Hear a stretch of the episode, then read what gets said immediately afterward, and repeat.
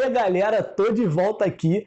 Hoje a gente está tendo a volta do plantão de atualidades, moleque. A gente ficou um tempinho sem plantão de atualidades porque eu e a Ana a gente queria dar uma adiantada na matéria de história, mas agora que essa matéria de história já chegou no ponto que a gente queria, a gente vai voltar com as aulas de atualidades.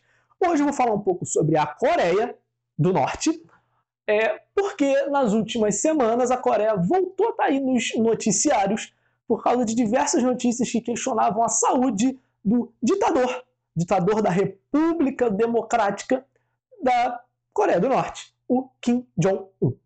É, no final das contas, pelo que parece, ele está bem, ele só está recluso num lugar, e ao que parece também, pelo, por causa da pandemia do coronavírus.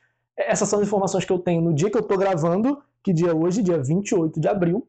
Eu sei que vai demorar um pouquinho para sair, vocês vão ver isso bem depois, que é pelo planejamento que eu e Ana temos.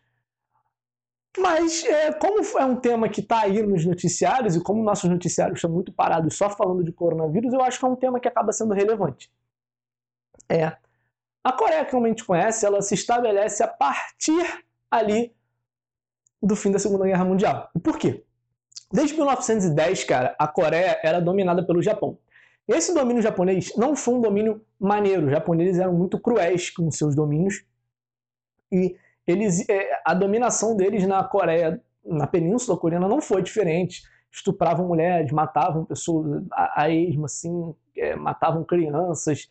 É, e isso em si fez com que a Coreia lutasse ao lado dos Estados Unidos na Segunda Guerra Mundial para expulsar os japoneses. É, só que no final da Segunda Guerra Mundial, você tem que lembrar que a galera tinha um tesão enorme em dividir as coisas.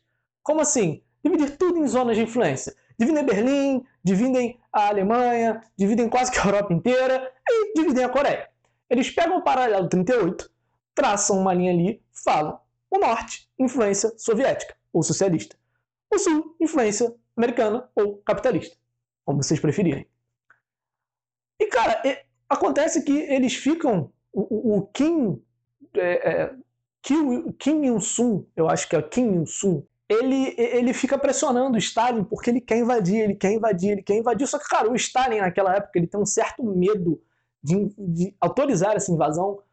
Por quê? Porque ele tem medo ainda de entrar em um conflito aberto com os Estados Unidos. Ele ainda se questiona se ele teria capacidade militar, né, no caso da União Soviética, de vencer os Estados Unidos num conflito militar. Então ele fica meio que cozinhando essa ideia. E em mil, é, 1950, ele meio que autoriza o Kim Il-sung a fazer isso e fornece armamentos, fornece suprimentos, mas não vai fisicamente, não manda tropas para ajudar. O que acontece, cara, é que o Kim Il-sung ele consegue é, é, é, atravessar o paralelo, invadir, subjugar aquela região ao seu domínio. Só que dois dias depois que eles atravessam o paralelo, é, você já tem uma reação da ONU é, mandando tropas para lá. Óbvio, é uma reação da ONU, é uma reação do Ocidente e é uma reação capitaneada pelos Estados Unidos. Só que essa invasão, é, não invasão, esse auxílio eh, que foi mandado para a Coreia foi um auxílio que foi mandado via ONU. Então os Estados Unidos estavam lá, mas não como se se tivesse guerreando só os Estados Unidos. E principalmente foi para defender a sua posição. E o que acontece, cara, é que fica uma. Você tem que lembrar do seguinte: um ano antes, em 1949, ocorre a Revolução Chinesa.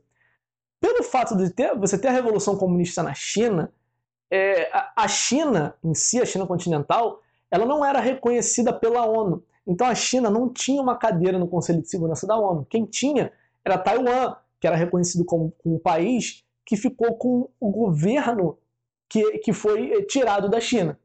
A União Soviética, em razão disso, se retira de, de, de, da, do Conselho de Segurança da ONU, mas isso no final das contas acaba sendo um tiro no pé, porque ela fica sem ter a presença na ONU. Então ela passa a não ter mais como é, influenciar nas decisões é, da, das Nações Unidas.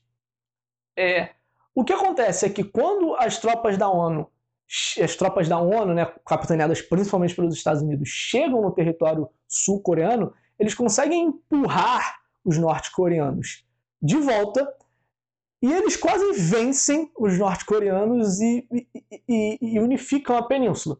Só que a China já unificada, tem medo que, caso os Estados Unidos consigam unificar a península, eles ataquem a China, que era que tinha acabado de realizar a Revolução Comunista. Então a China dá apoio militar para a Coreia do Norte. É, a União Soviética, como eu disse, tinha medo de entrar num conflito aberto com os Estados Unidos. Sendo assim, cara, a União Soviética não entra no conflito. E, propriamente, é, a gente, quando fala de Guerra Fria, cara, que é nessa época, a gente muito fala de Guerra do Vietnã, a gente muito fala de crise dos mísseis como, é, é como é, é, momentos de grande tensão. Mas, cara, pensa no seguinte: esse momento foi um momento de imensa tensão logo cinco anos depois da guerra, em 1950. Por quê, cara?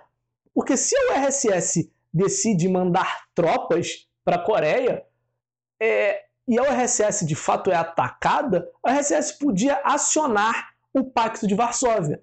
Se a URSS aciona o Pacto de Varsóvia, automaticamente a OTAN é acionada. Aí você pode perguntar, o que é Pacto de Varsóvia, o que é OTAN?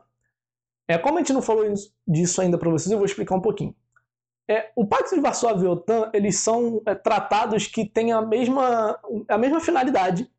A OTAN é dos países capitalistas, né, que é a Organização do Tratado do Atlântico Sul. E o Pacto de Varsóvia é o Pacto de Varsóvia porque ele foi firmado na cidade de Varsóvia.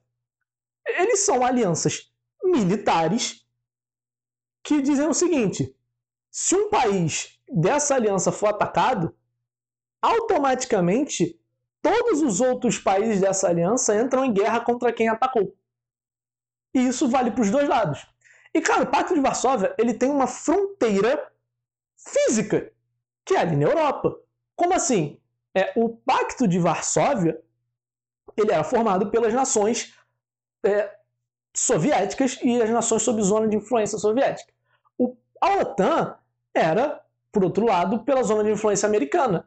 E essa fronteira era na Europa. Então cria-se um momento de tensão, porque assim, é, não se queria outra guerra. Principalmente não se queria outra guerra em território europeu cinco anos após o fim da Segunda Guerra Mundial, que foi uma guerra muito sangrenta, como eu já falei um pouquinho para vocês. E, e, cara, pensa, por exemplo, da ótica, da própria ótica dos Estados Unidos, que estava investindo muito dinheiro na reconstrução europeia, na reconstrução da economia europeia através do Plano Marshall. Então, é, é, é, ter outra guerra era algo que não se queria de forma alguma. Sendo assim, cara, esse momento foi um momento de enorme tensão ali. O que acontece é que a maioria dos conflitos, né, essa invasão, unificação pelo norte, esse revide das tropas da ONU e quase unificação agora do sul, e aí a China intervindo, é, isso tudo acontece ali no ano de 1950 e eles ficam tendo alguns poucos conflitos menores até 53. E em 53 eles assinam um armistício.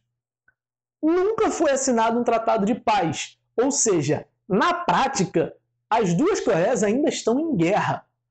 E isso, por exemplo, gera muitas tensões até os dias de hoje. É já falei disso, falei um pouco de como se construiu a realidade que a gente tem hoje. E bom, a Coreia do Sul, apesar de ser. A Coreia do Norte, né? Apesar de ser um regime ditatorial, é uma república democrática. E, cara, é, tem algumas curiosidades da Coreia do Norte que são meio bizarras, mas eu acho que é até importante ser dito. É, o aniversário do Kim Il-sung, na verdade não o aniversário, o nascimento dele foi em 1912. Como ele foi o grande líder da revolução, da, e pensem, pensem por um lado, como ele, ele, ele, era o grande líder das guerrilhas que expulsaram os japoneses durante a Segunda Guerra. Então ele foi um grande líder da, da revolução que expulsou os japoneses e depois quase conseguiu unificar a península. Então na Coreia do Norte ele é como um herói. Pensem em governos totalitaristas, lembrem que culto aos seus às figuras governantes é algo recorrente. Sendo assim, cara, é, o Kim Il-sung é, tem um culto enorme em volta dos líderes, e principalmente em volta do Kim Il-sung, tanto que assim, é, na Coreia não está no ano de 2020, está no ano de 108, porque ele nasceu em 1912 e eles eles têm uma é, é, eles têm uma filosofia que é a filosofia Juche, que é o seguinte: eles renegam influências externas e criam sua própria cultura. E por criar e, e não utilizar o outro calendário é uma forma de você ter essa independência. E eles usam como ano 1 o ano de nascimento do Kim Il-sung. É, outro fato curioso né, é que na, na Coreia do Sul a gente tem eleições. Na Coreia do Norte, ó, na Coreia do Sul, ó, na Coreia do Norte. Na Coreia do Norte, cara, a gente tem eleições a cada cinco anos. Mas essas eleições, óbvio, só tem um candidato, que é o Kim Jong-un ou quem estiver lá no poder. É, por que se tem eleições? Porque propriamente isso é uma forma de controle da população, já que primeiro as eleições são obrigatórias, você tem que ir lá votar, você só pode votar nele. É...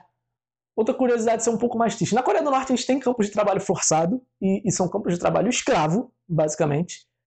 E as pessoas que são mandadas para lá são pessoas que são criminosas. Mas na Coreia, quando você comete um crime, cara, na Coreia do Norte, você tem três gerações pagando. Então, por exemplo, vamos supor que você não tem filhos, então seus pais e seus avós vão pagar. Ou se você for um avô, seus filhos e netos vão pagar junto com você e todos vão para os campos de, de concentração, vamos dizer assim, campos de trabalho forçado, e vão trabalhar lá. É... Tem outra bizarrice que vocês já devem ter ouvido falar, tipo, tem um número de corte de cabelo restrito para homens e para mulheres.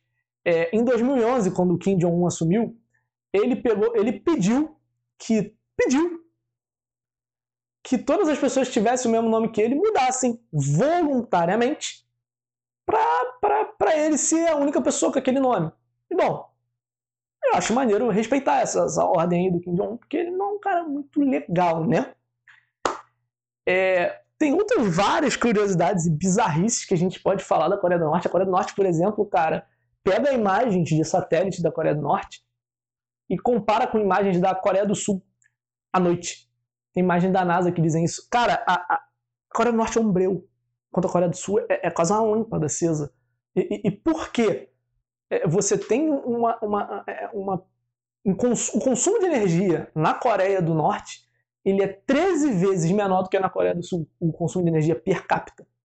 Ou seja, cara, é, é, você tem muita. Você acaba criando um regime muito fechado. E principalmente, cara, além de ser um regime muito fechado, a gente não sabe o que acontece lá dentro. A maioria da, das, da, das, das informações que a gente tem é das poucas pessoas que conseguem fugir ou dos turistas que vão lá. A Coreia do Norte ela é aberta à visitação turística, só sul-coreanos não podem entrar lá.